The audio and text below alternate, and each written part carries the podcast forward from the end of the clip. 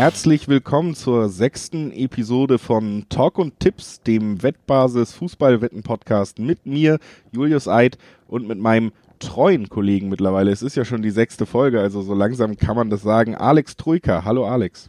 Servus Julius, ja, es geht atemlos weiter in der Bundesliga natürlich, ja, und auch mit uns beiden in diesem Podcast. Ja, man kommt gar nicht zum Durchschnaufen, es geht Schlag auf Schlag und schon sind wir wieder da mit der nächsten Folge. Ja, es ist wirklich im Moment, also ich habe gar nicht das Gefühl, dass der letzte Spieltag schon richtig beendet ist und wir reden nee. über den nächsten. Ja. Aber der steht eben vor der Tür. Ne? Wir äh, haben jetzt äh, Donnerstagmittag und morgen Abend wird schon das erste Bundesligaspiel anstehen und gerade auf die Bundesliga gucken wir ja hier eh immer intensiv in diesem Podcast. Auch in England stehen einige sehr spannende Spiele auf dem Programm. Auch da werden wir drauf gucken im Verlauf dieses Podcasts. Vorher wie immer natürlich aber auch nochmal der Hinweis. Sportwetten sind ab 18 nicht für Minderjährige gedacht. Quoten, die wir hier im Verlauf dieses Podcasts nennen, die können sich ändern, die hängen von den, Wettanbietern ab, die sind also ohne Gewähr, diese Angaben.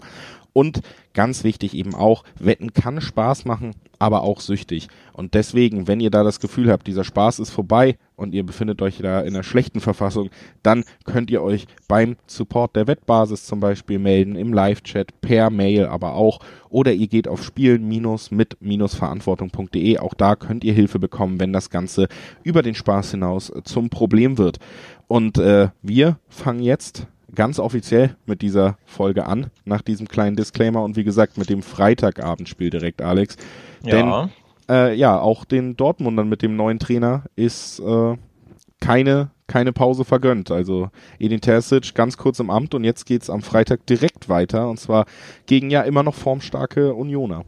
Ja, ich glaube, der Kollege Terzic wird sich natürlich auch wünschen, dass er ein bisschen mehr Vorbereitungszeit hat, ne, um mit seiner ja, neuen Mannschaft ein bisschen ein paar Sachen einzuüben. Aber auch für ihn geht es natürlich komplett Schlag auf Schlag.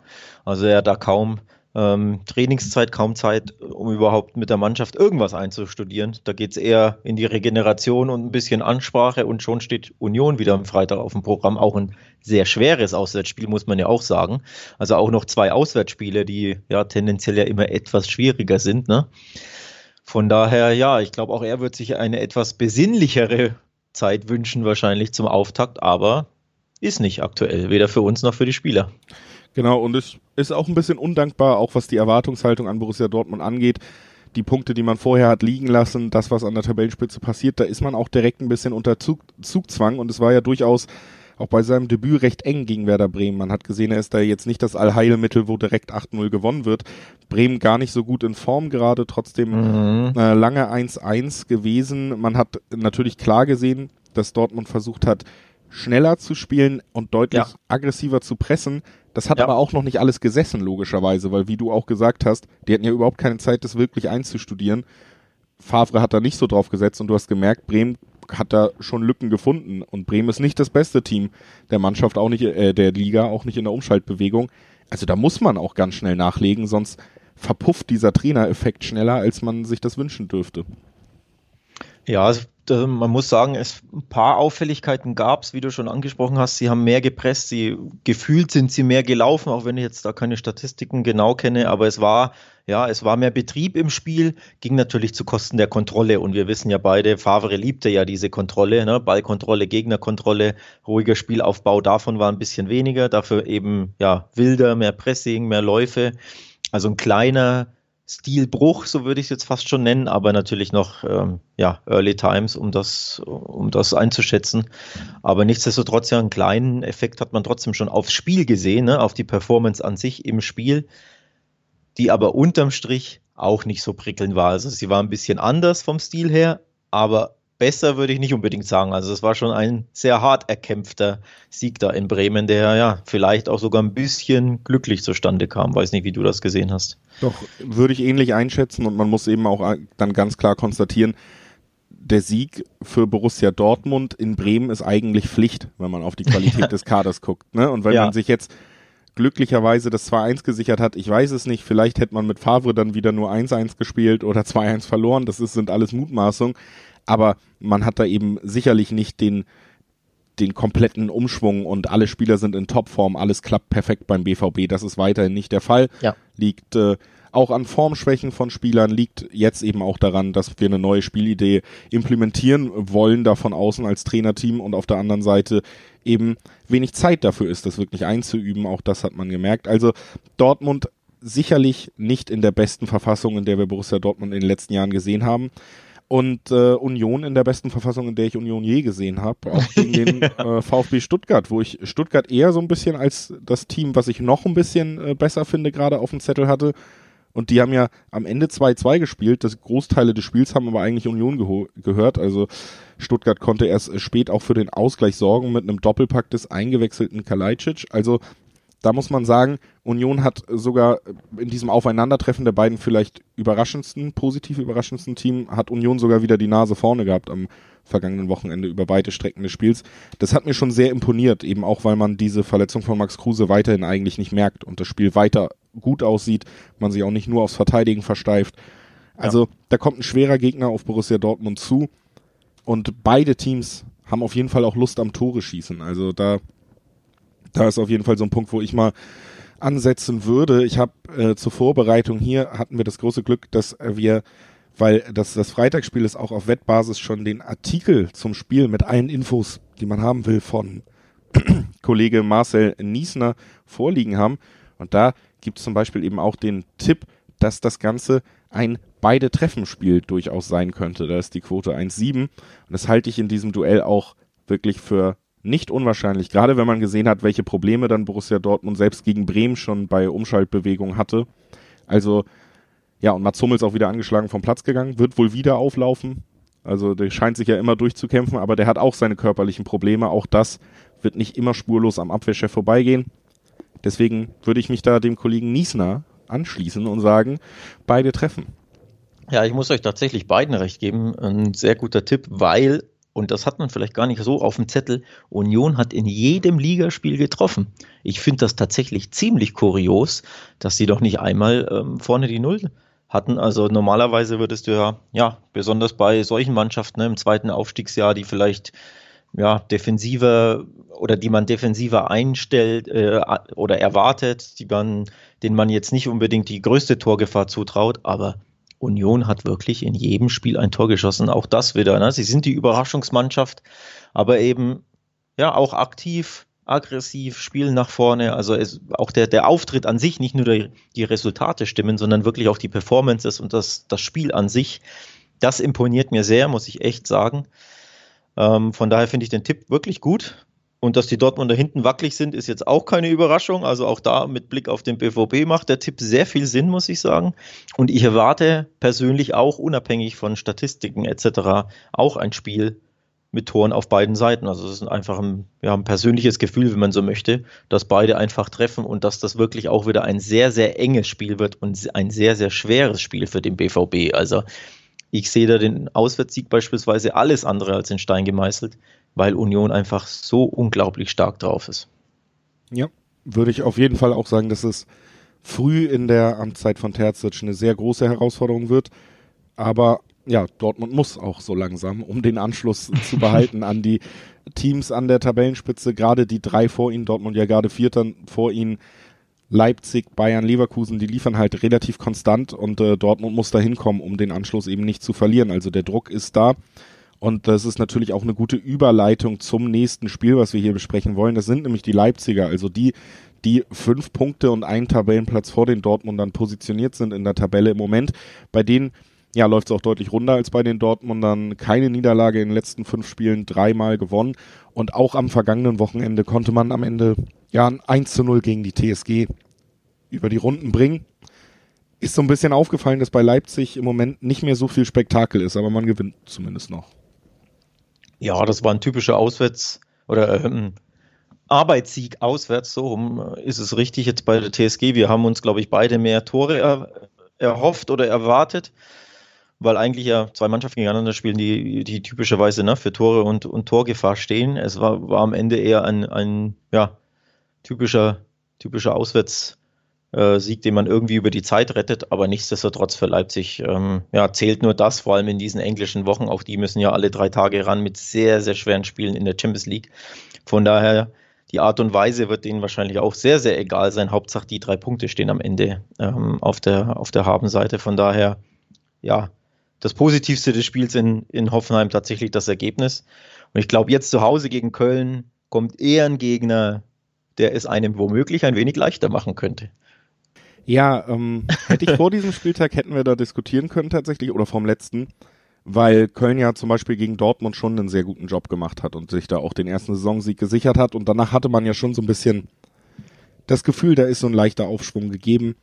Aber am vergangenen Wochenende im, ich sag Nachbarschaftsduell, du sagst Derby, äh, gegen Leverkusen gab's richtig Haue, muss man sagen. Also es ist schon ja. ein Spiel, was man auch aus Anhängersicht, aus Kölner Sicht sehr, sehr ungern verliert und da war man komplett chancenlos. Ne? Äh, Leverkusen war einfach ein sehr gutes Bundesliga-Team, was ganz oben steht im Moment und da konnten die Kölner einfach nicht mithalten, egal auf welcher Ebene. Ich glaube, so kann man dieses Spiel wirklich konstatieren. Ja. Da haben da Mannschaften auf verschiedenen Niveaus gegeneinander gespielt, deswegen war es deutlich. Und jetzt die Leipziger, die sind natürlich eher an Leverkusen einzuordnen und deswegen gehe ich da bei deinem ja. Gefühl auch mit, dass das durchaus eine eine relativ deutliche Sache sein könnte, was wir da jetzt in Leipzig erleben werden. Ja, die Frage ist auch da wieder bei den Leipzigern, wie sehr macht sich die Müdigkeit bemerkbar? Ne? Der Verschleiß und die Müdigkeit sind ja bei all diesen äh, internationalen Teams mehr als deutlich. Ähm, wie gesagt, die Frage ist, hat, hat Leipzig jetzt quasi sein müdes Spiel gehabt in Hoffenheim, so nenne ich es einfach mal, und kann jetzt wieder ein bisschen lockerer gegen den, den FC aufspielen oder merkt man das wieder und es wird wieder nur ein, ja, ein Pflichtsieg, ein Arbeitssieg, weil sie die Kölner vielleicht ein bisschen ja, am Riemen reißen nach diesem 0-4, denn da waren sie wirklich so chancenlos, wie ich sie beispielsweise auch nicht erwartet hätte. Also ich hätte ein bisschen, auch wenn das Ergebnis klar, Leverkusen war so gut drauf, da kann man schon von ausgehen, dass die, dass die klar gewinnen, aber dieses 0-4 war ja noch klarer, als ich es gedacht hätte. Von daher kann es natürlich auch sein, dass jetzt eine kleine Reaktion vom FC kommt, zumindest, zumindest in, in kämpferischer Hinsicht, ne, in Hinsicht, dass sie ja den Fokus beispielsweise auf die Defensive legen, nachdem sie das ja überhaupt nicht taten gegen Leverkusen und dass sie es so eben den Leipzigern schwieriger machen. Also ich könnte mir auch vorstellen, dass es wie gesagt einfach nur irgendwie ein, ein 2-1 Arbeitssieg oder so wird. Ja, würde ich auch. Ich habe kurz überlegt, ob das ein Spiel ist, wo man vielleicht mal aufs Handicap guckt. Habe mich dann nämlich auch dagegen entschieden, weil ich auch mir vorstellen kann, dass Köln da gar nicht so viel Risiko im Offensiven gehen wird und irgendwie versuchen wird, überhaupt schön Fußball zu spielen. Die werden sich darauf versteifen, irgendwie diesen Punkt mitnehmen zu können in Leipzig. Ja. Und Leipzig sicherlich auch nicht in der allerbesten Verfassung, also was einfach Ermüdung angeht glücklicherweise haben sie ja ähm, nach sehr, sehr harten Verhandlungen, jetzt wird äh, Jobolai ja demnächst verkündet werden, der kommt aus Salzburg, Salzburg ähm, aber dann es ist es halt noch ein bisschen hin, bis diese Verstärkung im Winter kommen. Und äh, dann kann das Fußballmärchen in Leipzig natürlich weitergehen, aber im Moment glaube ich, ist es äh, ja, ist es ein bisschen schwer. Höre ich da Seitenhiebe in Richtung Leipzig von dir? nee, das würde mir natürlich nie einfallen. Ähm, ja. Sprich doch nochmal den Namen aus des, Neu des Neuzugangs. Den würde ich gerne nochmal hören von dir. Ich bin mir nicht sicher, ob das komplett korrekt war. Jobolai? Jobolai? Heißt der so? Ich hätte das so. Soboslai hätte ich jetzt gesagt, aber ähm, ich kann natürlich auch komplett falsch liegen. Also ich, wir werden es wahrscheinlich, sofern er in der Rückrunde dann für RB Leipzig spielt, das ein oder andere Mal bei Sky und Co. hören. Ja, aber ob es da richtig und, ist, ist auch immer die Frage. ja, das stimmt. Aber dann feilen wir noch ein bisschen an der Aussprache. Ähm, ja, unabhängig davon, der tut den Leipzigern auch gut. Die Frage ist aber eher, brauchen sie nochmal so einen, so einen Offensivmann oder bräuchten die nicht eher einfach einen Mittelstürmer? Also wenn ich überlege, wie viele ja, Offensivspieler, also so ähm, offensive Mittelfeldspieler, die auch auf dem Flügel spielen können, RB im Kader hat, hätte ich jetzt nicht unbedingt gedacht, dass sie den auch noch benötigen, aber okay. Gucken wir mal, ne? So. Und zum Spiel, ich, schulde dir noch einen Tipp quasi. Ähm, selbstverständlich muss ich natürlich auf die, auf die Leipziger tippen. Alles andere ähm, steht für mich tatsächlich außer Frage. Ich bin mir nicht sicher, ob sie, ähm, ja, ob es, wie gesagt, ob sie ein bisschen müde sind und die Kölner sich hinten reinstellen werden. Davon gehe ich tatsächlich eher aus und es versuchen werden, ähm, RB das Leben schwer zu machen oder ob RB auch die auf den FC hier in Grund und Boden schießt, so wie, wie Leipzig das macht. Ich bin so ein bisschen hin und her gerissen, muss ich ehrlich sagen. Ja, ich bin äh, überzeugt davon, dass es nicht so torreich wird. Deswegen habe ich sogar mal geguckt, was haben wir denn under 2,5 und da ist eine 2,5er oh. Quote. Ähm, Ja, man kann einfach auch auf die letzten Leipziger Spiele in der Liga gucken. Da haben sie es äh, nur einmal, nämlich gegen die Münchner geschafft, mehr als zwei Tore zu erzielen. In den letzten Spielen aber auch jeweils kein Gegentor bekommen. Es wären ja. also alles Spiele in den letzten Duellen, die auch unter diese 2,5 gefallen sind. Und ich glaube, von der ganzen, ja, von allem, worüber wir geredet haben, wie die Spiele, wie das Spiel eben auch aus Kölner Sicht verlaufen könnte, dürfte sich das da einreihen können. Also halte ich nicht für unwahrscheinlich und da ist 2,5 dann auch äh, recht interessant. Ja, ich überlege gerade, ich habe mir das äh, Handicap angeguckt, die, so lukrativ ist das nicht, nicht ne? mit 1,85 kann man natürlich schon mitnehmen. Beim Handicap, man denkt natürlich immer an, ja, an, an Kantersiege, aber ich wiederhole mich da gern, ein 2-0 reicht ja schon. Ne? Also das wäre zum Beispiel ein Ergebnis, das ich mir sehr gut vorstellen könnte. Einfach so ein ja, normales 2 zu 0, Pflicht getan, Handicap eingesackt, mehr aber auch nicht. Das könnte ich mir wirklich gut vorstellen, muss ich sagen geht dann ja auch äh, zusammen mit meinem Tipp. Also ja, absolut, passt, absolut. Passt noch. Hand in Hand, Julius. Hand in Hand weiter zum nächsten Spiel in unserer ja, kleinen Runde heute in der englischen Woche. Die zweite Ausgabe diese Woche, Alex. Und äh, mhm. äh, wir sprechen über die Gladbacher als nächstes. Die empfangen die TSG, über die haben wir ja sogar schon kurz gesprochen, eben weil sie eben das Spiel gegen Leipzig hatten. Ähm, ja, und da muss man sagen, Gladbach äh, spannende Schlussphase gehabt in Frankfurt. Ich glaube, das kann man sagen. Shoutout an Lars Stindl, dürfte da sich äh, jeder Fan mhm. gedacht haben. Es war wie so oft auch gegen die Eintracht, wenn es eng wird, ein, ein Spiel, wo dann auch sicherlich die Eintracht und Gladbach hat sich dem nicht verweigert, dafür gesorgt hat, dass es ein sehr stimmungsvolles Finale war am Ende. Also viele Nicklichkeiten, viele mhm, Fouls. Ja. Ähm, viele Karten auch tatsächlich, also auch das ja eigentlich interessant.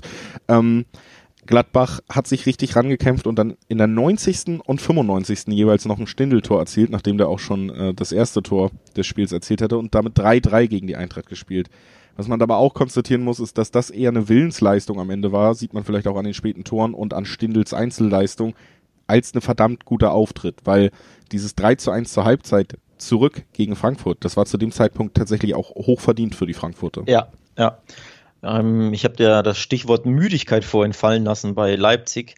Da dachte ich da direkt tatsächlich reflexartig ähm, an die Gladbacher, denn ich fand, da war es augenscheinlich, wie platt, wie müde, in, in Kopf und den Beinen sie in der ersten Halbzeit gegen, gegen die Eintracht war, waren. Das, das war wirklich auffällig. Sie lagen ja schon ähm, nach, ich glaube, 30 Minuten, 32 Minuten hinten ne, mit drei Gegentoren. Also das ist ja auch sehr, sehr ungewöhnlich, in einer halben Stunde gleich drei, drei Tore zu kassieren. Und ich glaube, jeder dachte da, das Spiel ist komplett vorbei.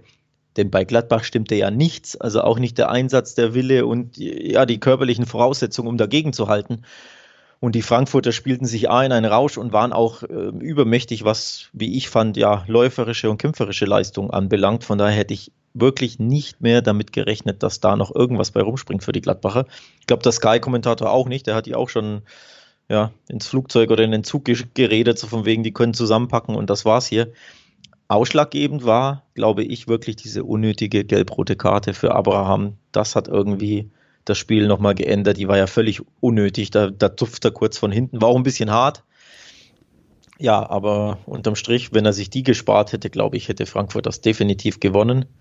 So hat, ja, die, ähm, die Gladbacher haben nochmal durch eine Willensleistung erneut ihren Punkt geholt, denn mit den Punkten kennen sie sich aus. Das dritte Remis in Folge. Vier der letzten fünf Spiele endeten unentschieden. Also, so müde sie sind und ja, es stimmt nicht immer alles, aber sie sind halt trotzdem unfassbar schwer zu schlagen. Das muss man ihnen auch lassen, ne? Ja, vor allen Dingen, weil ich auch in diesem Spiel das Gefühl hatte, dass selbst von der Seitenlinie von Marco Rose, über den ja viel gesprochen wird in letzter Zeit, auch aus anderen Perspektiven, dass da gar nicht so unbedingt das Signal kam, dass dass man sich jetzt aufraffen will und dass man kämpfen will. Also es gab eins zu eins Wechsel, man hat Player runtergenommen und dafür Embolo gebracht. Also man hat ja nicht mal wirklich die Offensive noch verstärkt, um irgendwie das Signal zu geben, wir wollen uns zurückkämpfen bei 3-1, bis zur 90. Minute hielt das Ergebnis aus der ersten Halbzeit und man hatte nie das Gefühl, es wird jetzt ja. alles darauf gesetzt, sei es, ähm, weil man vielleicht doch ein bisschen belastungssteuerungsmäßig nicht alles reinwerfen will in solchen Duellen oder vielleicht auch einfach, weil sie nicht konnten, weil sie müde waren. Aber dieses Gefühl hatte man eigentlich bis Lars Stindl einfach nochmal sehr kapitänige Minuten, habe ich es auf Twitter genannt, hatte am Ende. Ähm, ja, aber das spricht natürlich trotzdem auch dafür, auch ein Stindel, Player, Embolo, was auch immer, dass wir natürlich trotzdem in der ersten in der ersten Reihe hier eine Mannschaft haben, die einen sehr gut besetzten Kader hat und auch Qualität ja. mitbringt und dann eben auch manchmal in schlechten Spielen sich doch noch zumindest diesen einen Punkt sichern kann. Ne? Ja. Gegen die TSG, ja. Also für mich ist die TSG immer noch sehr schwer einzuschätzen, weil ich finde weiter, es gibt gute Anlagen. Gegen Augsburg fand ich sie auch gut. Danach haben sie direkt wieder ziemlich hoch gegen Leverkusen verloren, jetzt auch gegen Leipzig verloren. Ja. Da war es aber wieder knapper. Eine sehr launige Mannschaft oder launische Mannschaft, muss man sagen. Die finde ich unglaublich schwer einzuschätzen und demzufolge auch zu tippen und zu prognostizieren ist. Also gefühlt kann man da wirklich jedes Mal ja, die Münze werfen, beziehungsweise Münze passt ja nicht. Es gibt ja einen Dreiweg, also im Endeffekt äh, eine Münze mit drei Gesichtern und dann das, was bei rumkommt, das tippst du. Also Hoffenheim ist super schwer einzuschätzen, muss ich echt. Woche für Woche stelle ich das für mich selber fest.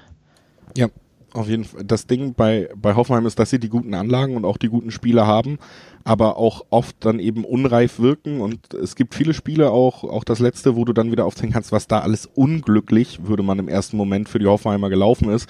Im Endeffekt sind das natürlich aber auch alles Sachen, wo eine gewisse Souveränität im Auftritt vielleicht fehlt, ne? Mhm. Die Anlagen sind aber auf jeden Fall da. Und äh, ja, um das Ganze dann, dann gehe ich mal vorweg und äh, lehne mich mal hier sogar beim Dreiweg wirklich aus dem Fenster in diesem Spiel. Ich Jetzt glaub, kommt was. Das wird äh, tatsächlich das nächste Unentschieden in der Gladbacher Reihe. Ich traue keinem Team hier zu, äh, das andere wirklich hinter sich lassen zu können. Beide haben ja. die Punkte, die für sie sprechen. Beide haben ganz klare Punkte, die gegen sie sprechen. Auch die haben wir erwähnt. Deswegen ist für mich einfach der logische Schluss, da mal zu gucken, oh, 4,15 die Durchschnittsquote bei einem Unentschieden. Ja. Nicht schlecht. Nicht schlecht. Ähm, ich finde die auch, die Quoten aufs, aufs X tatsächlich ziemlich sexy und auch ziemlich ja, erstaunlich hoch. Ich glaube, in der Spitze die höchste Quote ist sogar 4,30. Also das lohnt sich schon sehr. Ich, ich, neige schon auch stark zum Unentschieden eben, weil die Gladbacher nicht überzeugt haben, weil sie müde wirken, weil den Hoffenheimern wirklich eigentlich immer alles zuzutrauen ist, vor allem natürlich ein Remis. Ähm, gleichzeitig eine Sache ist bei Hoffenheim nach wie vor das Problem, sie können hinten nicht zu Null spielen. Ja, sie haben nur gegen Leipzig nur eins kassiert, also es war schon mal eine Steigerung gegen die eigentlich angriffsstarken Leipziger äh, eben trotzdem wieder die Null nicht gehalten. Das konnten sie noch nicht einmal in der Saison. Ich persönlich habe das Gefühl, nachdem ähm, der Sturmdreizack der Gladbacher mit Embolo, Tyram und Player in den letzten Wochen fand ich persönlich sehr enttäuschend agierte, also Stindl nehme ich da jetzt einfach mal raus. Die, die drei nominellen Stürmer fand ich enttäuschend zuletzt und ich könnte mir vorstellen, dass sich das jetzt eben just gegen die Hoffenheimer ändert, weil diese eben hinten einfach nicht sicher stehen. Und wenn ich das zusammennehme und auch auf die Quoten blicke, tatsächlich gehe ich auf den Heimsieg der Gladbacher bei Quoten von 1,90. Das finde ich auch wieder ziemlich, ja, okay, wenn nicht sogar gut. Und tatsächlich könnte ich mir vorstellen, die Gladbacher bekommen mindestens zwei Tore hin und davon treffen die Stürmer. Das ist so ein Bauchgefühl, das ich aktuell habe. Ja, also auf jeden Fall für mich auch die, die Heimmannschaft prinzipiell die qualitativ hochwertigere Mannschaft in diesem Duell. Deswegen alles andere als fernliegend da auch eben auf diese Gladbacher zu tippen. Ja, sehr fernliegend ist es mittlerweile auf das nächste Team zu tippen, über das wir sprechen wollen. Sind die Schalker ich weiß gar nicht, wie es dir geht und was man dazu noch sagen soll. Die, die Niederlagenserie oder die Sieglos-Serie geht weiter. Mittlerweile sind es 28 Spiele. Wir sind wirklich nicht mehr weit weg von diesem Tasmania Rekord.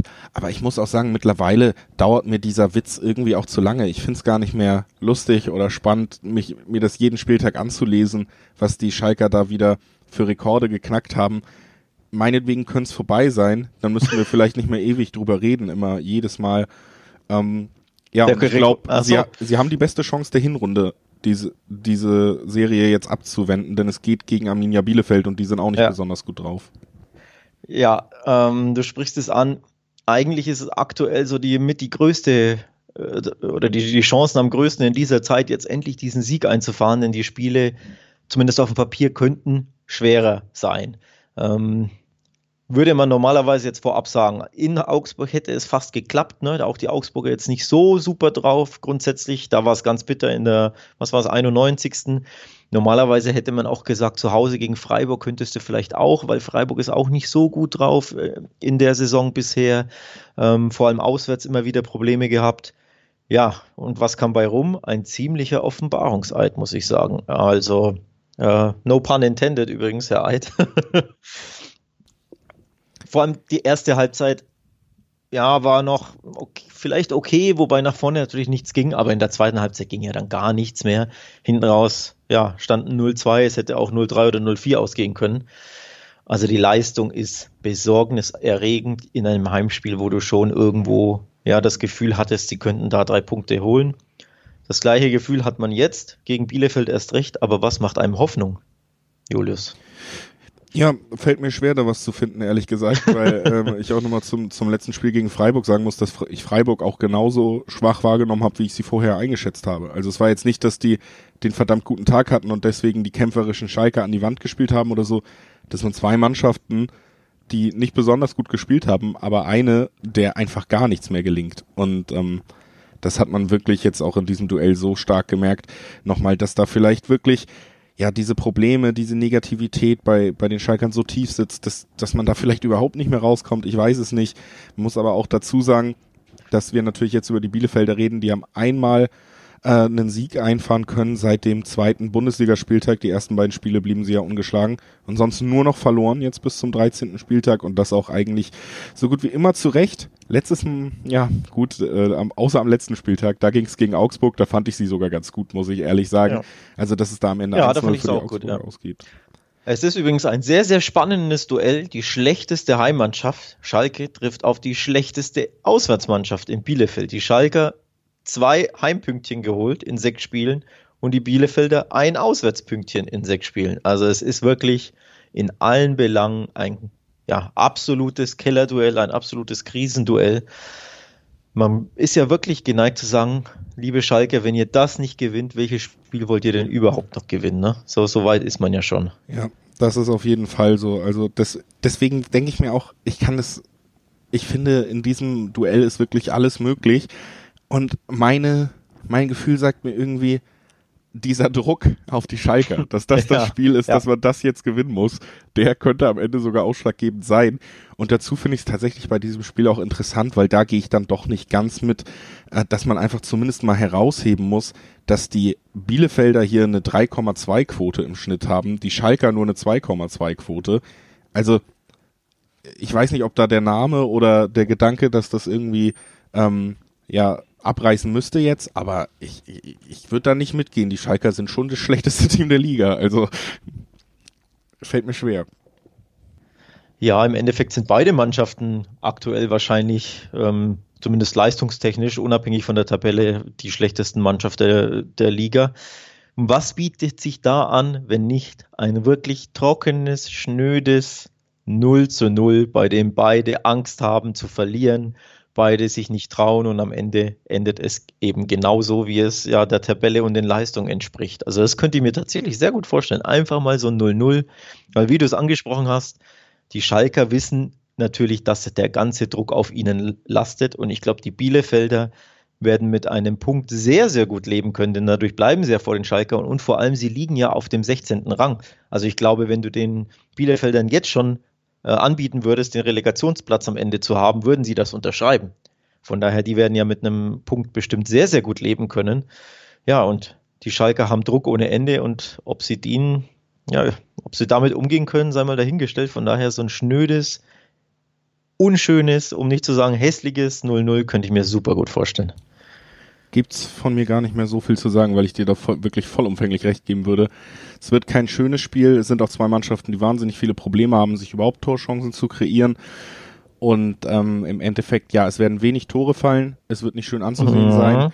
Und ein Unentschieden ist für mich fast auch der realistischste Ausgang. All das zusammengefasst heißt natürlich fast schon 0-0. Wenn man nicht unbedingt den Ergebnistipp machen will, reicht es ja. zumindest, um zu sagen, Unentschieden ähm, dürfte nicht so unwahrscheinlich sein und auch wenig Tore wäre eine Sache, wo man nochmal gucken könnte in dem ja, Spiel. Übrigens, der Ergebnistipp bringt sogar eine äh, 11,0, glaube ich, in der Spitze.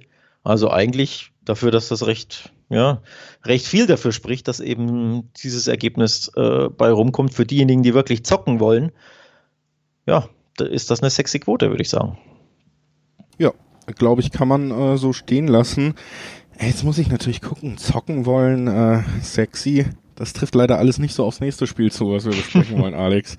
Wir bleiben im Keller. Also wir hatten ja gerade das Abstiegsduell eben mit äh, Schalke und Arminia Bielefeld und jetzt Mainz, also der 17., der eigentlich, man redet nicht so oft drüber, aber in dieser Saison ähnlich gut unterwegs ist wie die Schalker, was Leistung und was Ergebnisse angeht, gegen, ja. gegen Werder Bremen, die eben jetzt auch schon seit sehr langer Zeit wieder sieglos sind, neun Spieler am Stück keinen Sieg mehr einfahren konnten und am vergangenen Wochenende dann eben gegen den neuen BVB-Trainer auch verloren haben, mit aber einem guten Auftritt, auch das muss man da zumindest erwähnen. Ich bin ein bisschen enttäuscht von dir, Julius. Du hattest die riesige Chance, bei Zocken wollen und sexy die Überleitung zu, zum Topspiel zu finden, Leverkusen gegen Bayern, ja. Und was machst du? Gehst, bleibst da beim Keller. Chance vertan, lieber Julius, ja. Ich bin persönlich enttäuscht, aber gut, du wolltest es so.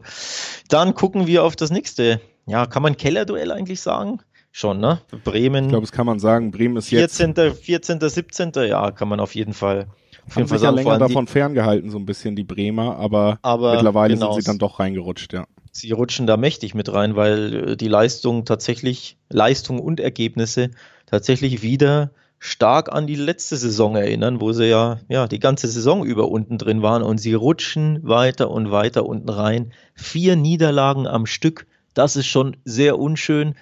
Ich glaube, sieben oder acht Spiele haben sie jetzt nicht mehr gewonnen. Das ist auch nicht so, ja, so prickelnd. Auch sie haben brutale Probleme, die Null zu halten, denn sie haben es auch noch kein einziges Mal geschafft. Also auch da sieht man, wo die Probleme stark im Argen liegen, nämlich ähm, in der Abwehr. Ja, und so erinnert aktuell viel an das Bremen des letzten Jahres und das heißt Abstiegskampf pur.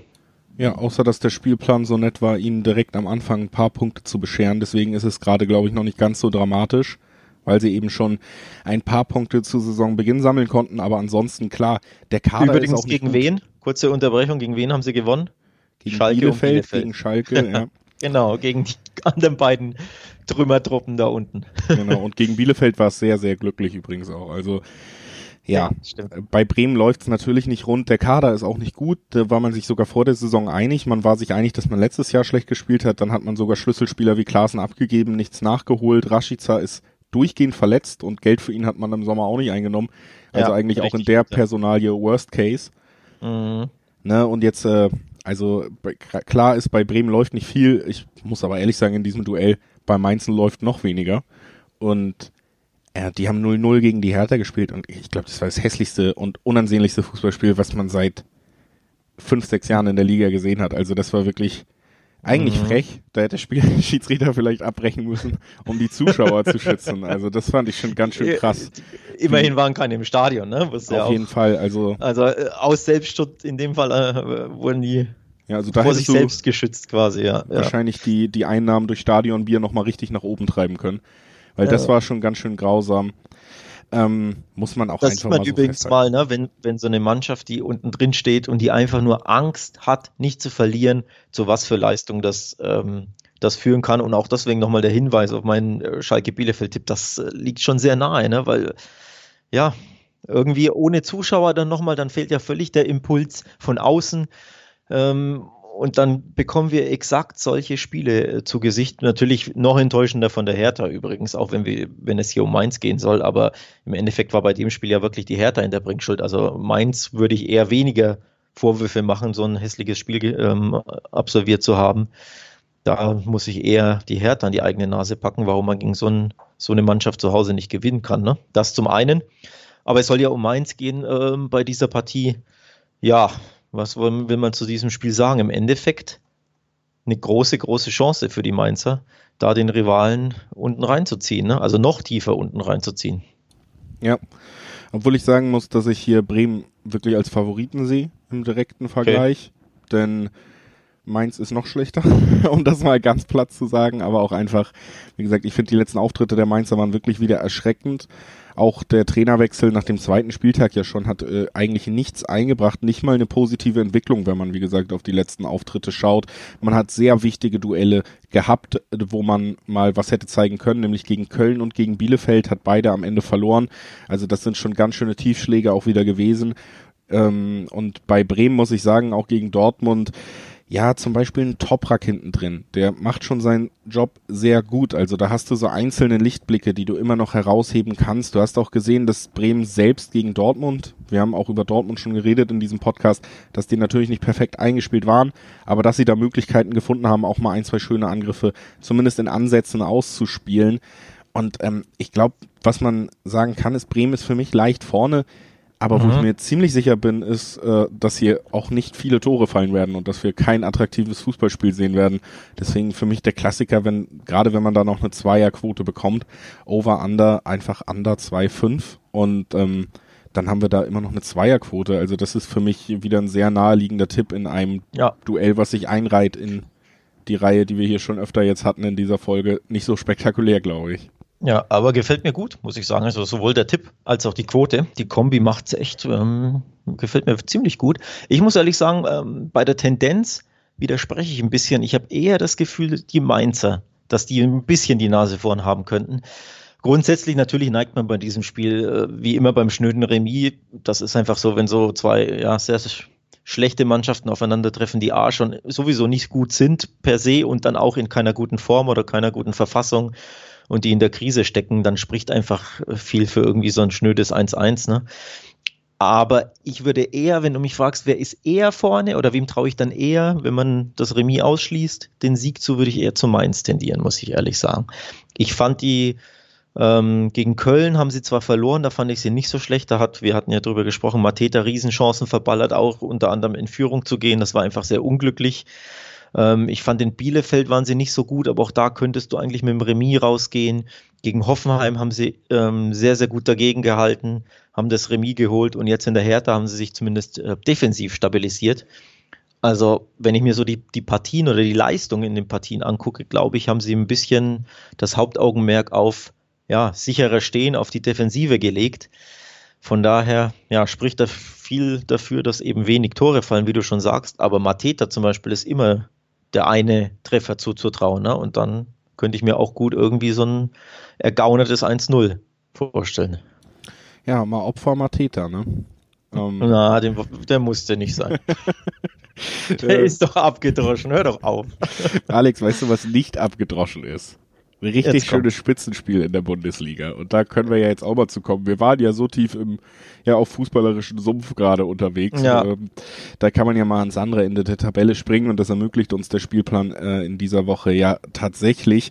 Und äh, mhm. äh, zwar damit, dass wir das absolute Spitzenduell der Liga haben. Erster gegen Zweiter, ähm, Werkself gegen Rekordmeister. Die Leverkusener von der Tabellenspitze gegen die Bayern. Ein waschechtes Duell um die Tabellenspitze tatsächlich auch, wenn man auf die Punktekonstellation schaut. Und äh, Leverkusener, die für mich im Moment das formstärkste Team der Liga sind, gegen Bayern, Absolut. die sich auch gegen Wolfsburg wieder schwer getan haben. Absolut.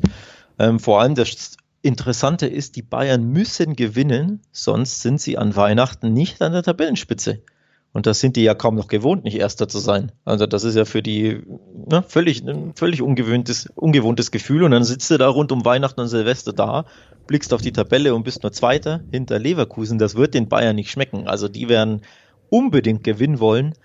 Aber viel schwerer kann natürlich ähm, ein Auswärtsspiel nicht sein. Ne? Beim ungeschlagenen Tabellenführer, der einfach vor Selbstvertrauen strotzt. Es ist ja es ist ja eine wahre Wonne, was Leverkusen da zurzeit zusammenspielt. Das ist ja wirklich, wirklich toll. Die letzten Ergebnisse 3-0, 4-1, 4-0, nur in der Liga.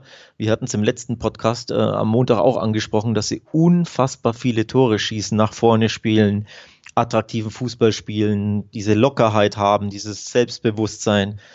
Also es macht einfach Bock, Leverkusen-Spiele zu schauen aktuell. Und jetzt natürlich das Spitzenspiel. Ich glaube, da schaut ganz Deutschland drauf. Ja, und äh, das, der Punkt, wo, den man auch wirklich mal herausheben muss, ist, dass Leverkusen als einziges Spitzenteam für mich überhaupt nicht müde wirkt im Moment, sondern wirklich äh, be ja. berauscht, beseelt äh, ja. durch die Spiele ja. geht. Und ähm, da hat sich so eine Dynamik entwickelt, die in besonderen Jahren und wenn man was Besonderes schaffen will, auch enorm wichtig ist und nicht zu unterschätzen, außer man ist Bayern München.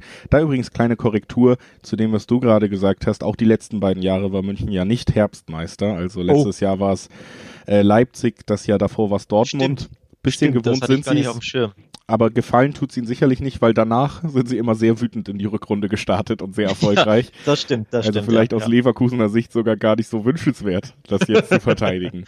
äh, auf jeden Fall ist, ist, es aber so, dass ich ähm, einfach bei diesem Spiel, um das wirklich auch mal äh, klar zu sagen, überhaupt nicht sehe, dass Leverkusen nicht Favorit oder zumindest nicht auf Augenhöhe mit den Bayern agieren wird, einfach weil die Bayern sehr müde sind. Du merkst das in jedem Spiel, du merkst immer noch ja. den Kimmich-Verlust.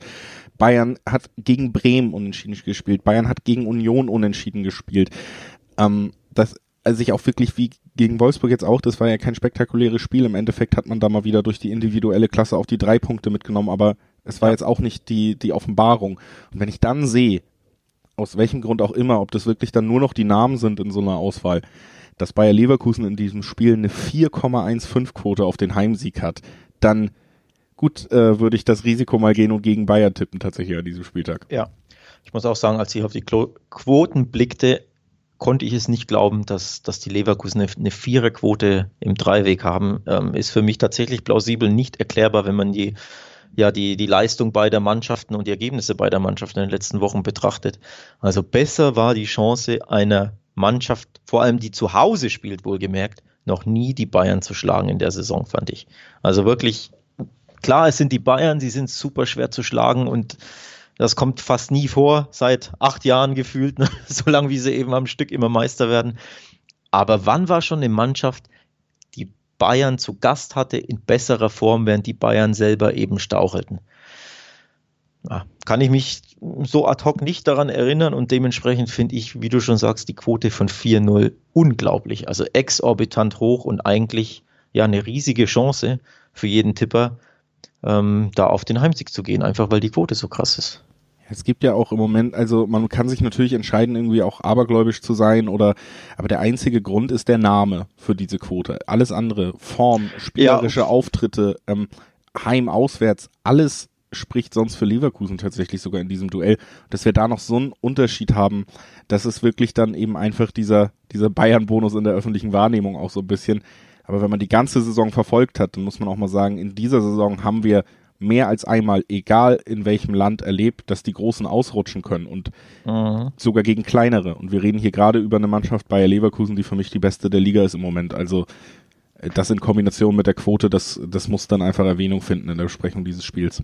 Ähm, Apo ausrutschen, die Bayern sind ja selbst auch schon ausgerutscht. Ne? In Hoffenheim gab es 1-4 auf die Mütze ähm, am zweiten Spieltag. Dementsprechend auch die Bayern sind schon, ähm, denen ist das schon passiert, ne, ein Spiel zu verlieren, auswärts und zwar recht deutlich sogar und unerwartet. Und ich glaube, unerwartet wäre eben genau das nicht jetzt die Niederlage am, am Wochenende, am Samstag im Topspiel.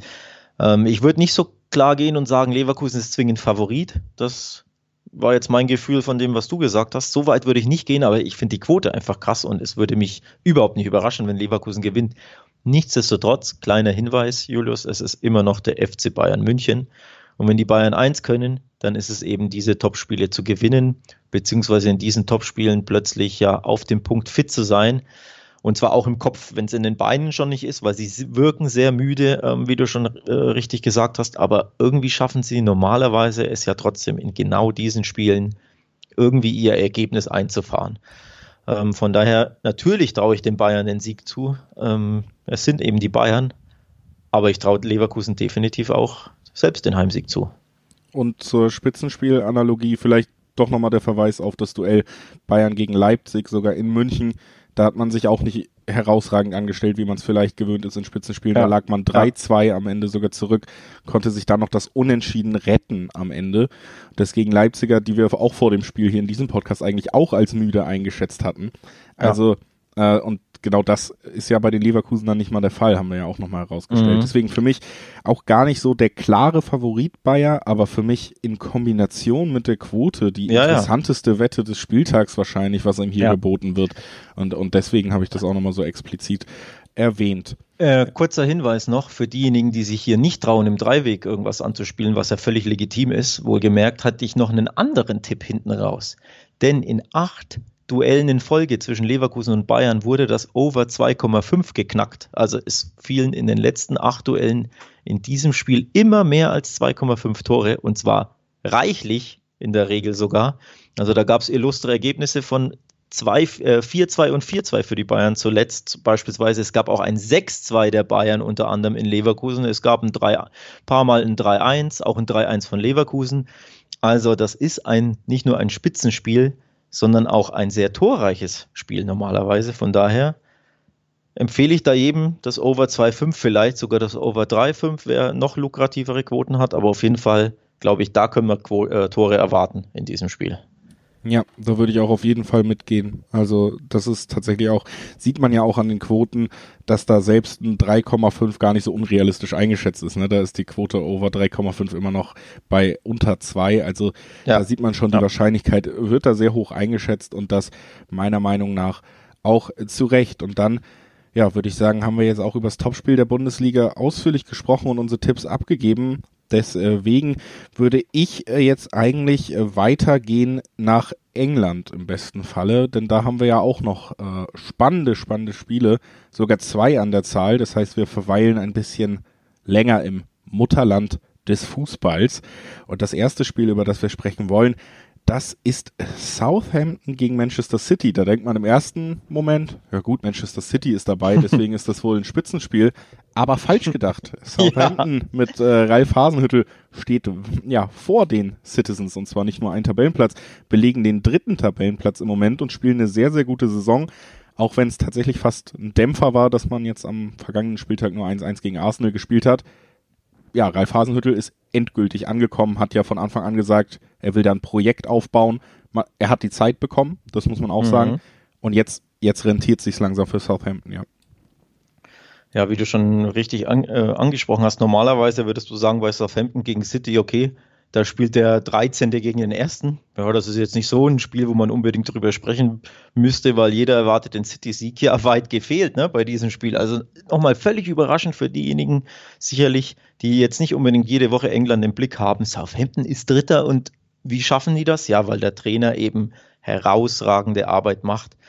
Ähm, ja, und das ist aktuell tatsächlich, da muss ich jetzt ein bisschen hart sein mit meinem Freund Pep Guardiola, das ist bei City aktuell, warum auch immer, nicht so der Fall. Also die Citizens enttäuschen, finde ich tatsächlich fast schon Woche für Woche derzeit und kommen einfach nicht in Schwung. Ich, ehrlich gesagt, fehlen mir auch ein bisschen die, die Erklärung dafür. Pep wahrscheinlich selbst auch. Ähm, zuletzt jetzt wieder ein sehr, sehr enttäuschendes 1 zu 1 zu Hause gegen West Brom. Das ist der vorletzte der ein Spiel gewonnen hat bisher. Der hat sogar, Normalerweise, ja. West Brom hat sogar nach dem Duell dann mit nach ja. dem 1-1 Slaven Village als Trainer entlassen. Die waren, entla die waren enttäuscht. Die über, waren enttäuscht von dem 1-1, genau. Ja. die haben sich auch gedacht, ja, gegen City, da müsste er ja mittlerweile eigentlich gewinnen. Nee, Spaß beiseite. Aber das sind ja normalerweise City gegen West Brom zu Hause, ne? Ähm, Im, bei Man City, da würdest du normalerweise nur fragen, wie hoch ist es. Also da würdest du ja sogar das Handicap äh, minus drei normalerweise anspielen. Ne? Und nicht mal die kriegen City mehr äh, geschlagen, nicht mal solche Gegner. Also es ist wirklich erstaunlich, wie ja, bieder City geworden ist oder was mit denen los ist. Nochmal, ich kann es mir nicht so wirklich erklären, außer dass Aguero fehlt und dadurch fehlt ihnen seit Wochen ja der Knipser vorne. Aber ansonsten habe ich nicht wirklich Erklärung, weil du, warum die so schwach sind.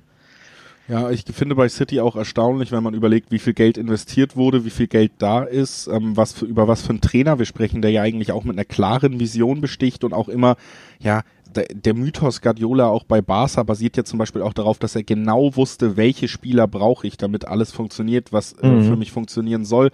Und ich finde es da schon irgendwie spannend zu sehen, dass da gerade irgendwie anscheinend seit längerem doch große Fehler in der Kaderplanung gemacht wurden. Du hast vorne einfach nicht genug Torgefahr im Endeffekt. Spieler, die ja die vorletzten Pässe kreieren, sind en masse vorhanden, aber diese Effektivität, die dann wirklich zu Schlüsselszenen führt, die, die geht City im Moment so oft ab. Und dazu hast du dann Links- und Rechtsverteidiger, zehnmal neu gesetzt wurden. Da wurden wahrscheinlich alleine für die Position 250 Millionen ausgegeben unter Guardiola. Die sind immer noch nicht herausragend besetzt. Wenn ich mir einen Mondi da angucke, das ist Mittelmaß in der Premier League, den man da aufgestellt hat für unfassbar viel Geld. Und da muss man einfach sagen, da hat City wirklich große Probleme und dazu natürlich auch jegliche Führungsqualität so ein bisschen verloren mit Silver und Company. Das spielt da auch mit rein. Und Hasenhüttel ist ja quasi gerade so ein bisschen das Gegenteil. Der hat über Jahre jetzt also Tot Southampton kannst du wirklich so beschreiben, wie so, das ist eine geschlossene Faust eigentlich und die haut dir richtig in die Fresse, wenn sich die, wenn sich, äh, wenn sich die Gelegenheit ergibt. Klar ist das Umschaltfußball, klar ist das, das Konterfußball. Ist eine Metapher. Ja, ja, ja und ja. da, da wollten sie hin und äh, vor allen Dingen jetzt mit Danny Ings, der schon letztes Jahr herausragend gespielt hat, sie eigentlich davor ja. gerettet hat, dass es vielleicht kritischer wird, als es hätte sein können der, der funktioniert weiter richtig gut und man sieht es auch 25 Tore geschossen, also genauso viel wie eben zum Beispiel Tottenham, die da ja eigentlich schon mit Son und Kane zwei herausragende Hochkaräter vorne haben. Ähm, das ist schon krass, was die da gemacht haben. Übrigens auch sieben Tore mehr geschossen als City, wo wir bei Effektivität ja. sind. Ne? Die haben ja. nur 18 in dieser Saison und das ist ein ganz großer Punkt übrigens auch für mich in dem, in dem Grund dafür, dass City eben gerade auf Platz 8 steht. Ähm, Southampton hat tatsächlich den drittbesten Sturm ähm, in England, hinter logischerweise Liverpool. Das ist jetzt wenig, über, wenig überraschend, die haben 29 Tore geschossen. Ähm, dann kommt Chelsea mit 26, die auch gern stürmisch agieren. Und dann ist schon Southampton zusammen mit, mit den Hotspur aus Tottenham äh, auf Rang 3. Also ne, nach vorne funktioniert das richtig gut von Southampton. Gut in der Abwehr, da gibt es ab und zu mal ein Gegentürchen. Das ist okay, ähm, wenn man viel presst, ne, dann ist man auch mal hinten ein bisschen ja, anfällig, logischerweise, wenn man vorne äh, drauf geht. Aber nochmal, Southampton eine absolute Überraschungsmannschaft in der Saison. Hasenhüttel macht das klasse. Übrigens nur eine Niederlage in den letzten elf Spielen kassiert.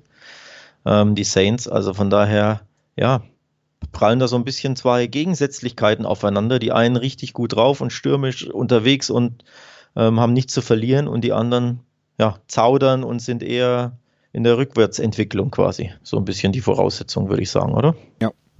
Ja, das sind so ein bisschen die Formvoraussetzungen. Was ja. man natürlich bei allem immer herausstellen muss, trotzdem ist, dass niemand wird vom Stuhl fallen, wenn Manchester City am Ende der Sieger dieses Duells ist, weil was da für Qualität und Geld im Kader steckt, ist ja immer noch kein Geheimnis, ne? Und ja. ähm, das, das reicht auch an schlechten Tagen dann manchmal für einen Sieg. Im Moment reicht es aber eben relativ selten und da muss ich sagen, finde ich dann auch nochmal zumindest interessant und ein kleiner so Anstoß mal, mal drauf zu gucken. Hey, wir müssen ja nicht mal auf äh, Southampton Sieg gucken, aber die spielen zu Hause, die sind super drauf. Und wenn wir doppelte Chance machen, also 1x, äh, Southampton gewinnt oder holt einen Unentschieden, sind wir immer noch bei einer 2-7-Quote und haben mhm. zwei von drei möglichen Spielausgängen abgedeckt, die ich auch nicht ausschließen würde. Also, ja. das ist zumindest einfach wieder so eine Quote, das musste mal erwähnt haben. Ähm, City-Sieg ist nicht auszuschließen, aber für 2-7, ich glaube, das ist gut beziffert für die, für die doppelte Chance. Ja, kurzer Hinweis auf ähm, paar Ergebnisse. Man City ist zuletzt 1-1 gegen West Brom, 0-0 gegen Man United, 0-0 gegen den FC Porto, um einfach nur mal drei zu nennen.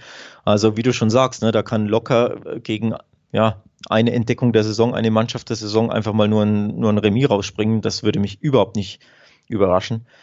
Ähm, und wir haben zuvor ja über die hohe Quote von Leverkusen gesprochen. Auch hier möchte ich kurz den Verweis auf die unfassbar hohe Quote Southamptons loswerden. Die haben im Schnitt eine 6,60 auf den Heimsieg. Auch das ist für mich wieder absolut erstaunlich, muss ich ehrlich sagen, wenn, ich, wenn man bedenkt, dass, ähm, dass sie eben Dritter in der Tabelle sind und Man City eben alles andere als gut drauf ist. Also ja, wir manchmal wundert über den 14. Spieltag, ne? Also es ist jetzt ja. nicht so, dass sie aus Versehen nach zwei Spieltagen auf Platz drei stehen. Ähm, ja. Deswegen also manchmal krass. wundert man sich, wie, wie diese Quoten ja, zu, zustande kommen oder warum die so hoch sind. Southampton übrigens das zweitbeste Heimteam der Liga, muss man auch dazu sagen. Also auch da läuft es richtig gut. Man City nur zwei der sechs Auswärtsspiele gewonnen und dabei nur sechs Tore geschossen.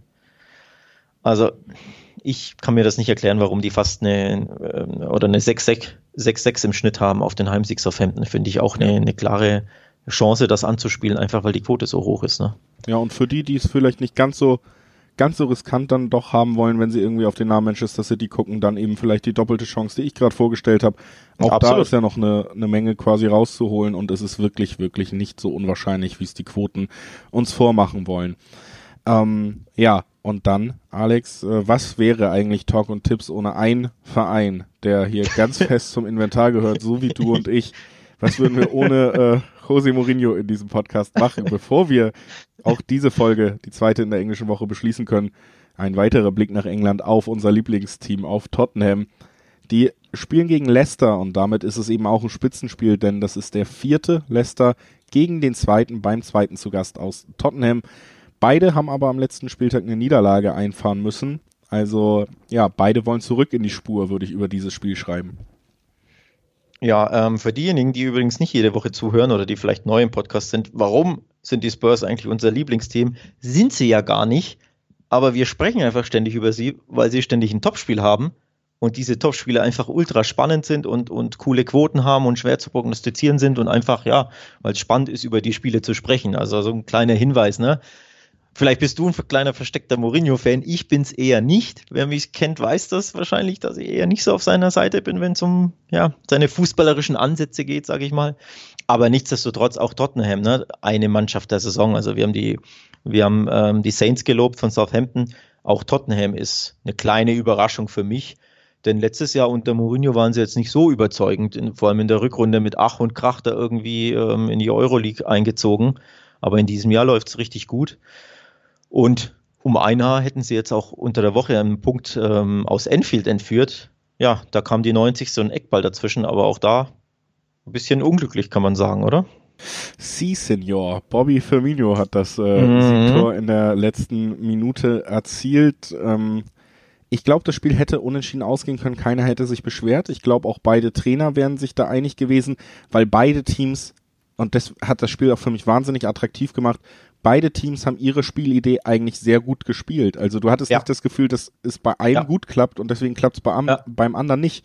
Liverpool hatte hat hochgespielt, hat viel Bewegung, viele Seitenwechsel gehabt und durchaus Chancen kreiert. Die waren aber nicht so zwingend, dass du jetzt sagen musst, die hätten vier machen müssen. Auf der anderen Seite hat Tottenham aber auch trotzdem ultra gut verteidigt wieder und diese Umschaltbewegung drin gehabt. Gab ja zum Beispiel auch einen Pfostenschuss von Bergwein in der zweiten mhm. Halbzeit, der die Führung bei dem 1 zu 1 Stand äh, da dann eben für Tottenham bedeuten können.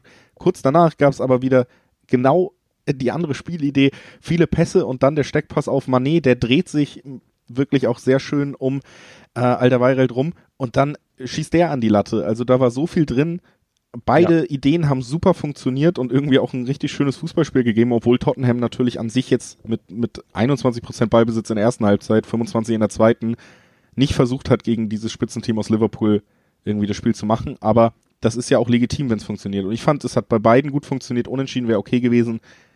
Für mich als ein Fußballbeobachter ist auch der Sieg für Liverpool am Ende okay, weil die haben einfach mehr gemacht. Ne? Mhm. Ähm, aber dass es knapp war, ist kein Zufall und das ist, wir reden über den amtierenden Meister, wir reden über ein Spiel in Anfield und viel, viel dichter an eine Niederlage als äh, diesen Pfostenschuss von Bergwein. Da hat kein Team bis jetzt äh, Liverpool ja. in den letzten drei Saisons gebracht. Ne? Also ja, das stimmt. Weiterhin Tottenham in guter Verfassung.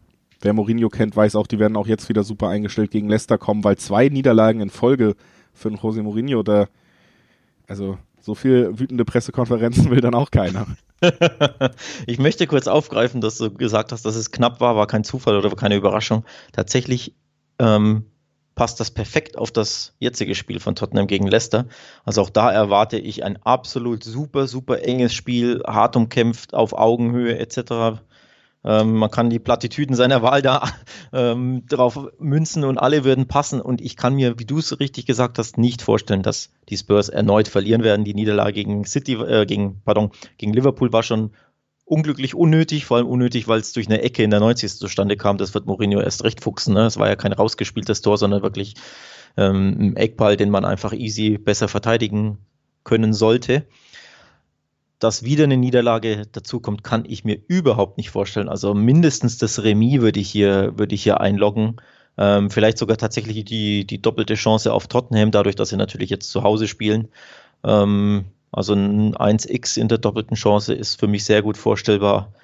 Ähm, auf jeden Fall Leicester Auswärtssieg sehe ich nicht wirklich, oder? Oder traust du denen das zu? Nee, äh, ich sehe nämlich auch vor allen Dingen, dass äh, Tottenham die haben das Verteidigen, wie Mourinho sich das wünscht, einfach schon fast perfektioniert und die verteidigen auf eine Art und Weise, die Leicester eigentlich alle Munition nehmen dürfte, die sie wirklich vorne haben. Und das ist ja immer noch vornehmlich James Vardy, äh, Jamie Vardy, nicht James, äh, wie förmlich von mir, Jamie Vardy, ähm, der eben auch nicht nur er selber, sondern seine Tiefenläufe, seine Geschwindigkeit, das das öffnet ja. Leicester Räume. Das ist das größte Mittel, was sie haben. Und das ist etwas, was gegen Tottenham nicht funktionieren wird. Also da sind, ist Leicester dann eben auch nicht variabel und individuell auf allen Positionen so stark besetzt wie Liverpool, dass du sagst, mhm. die kreieren auch auf andere Art und Weise.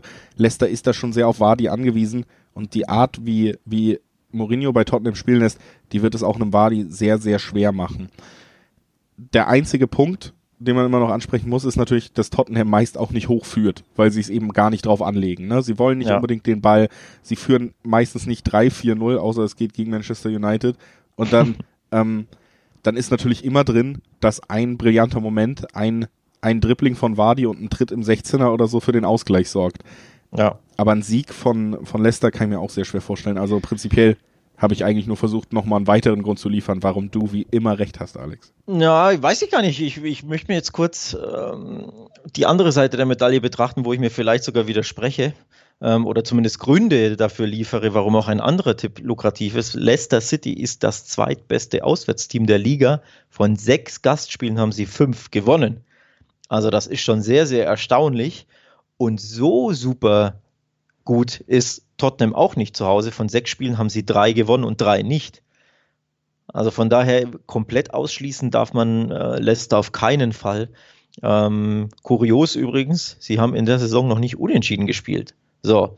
Und wer mich kennt, wer diesen Podcast ab und zu hört, du tust das ja auf jeden Fall, der weiß, hinten raus, bei so einem Topspiel tippe ich gerne mal auf ein Unentschieden.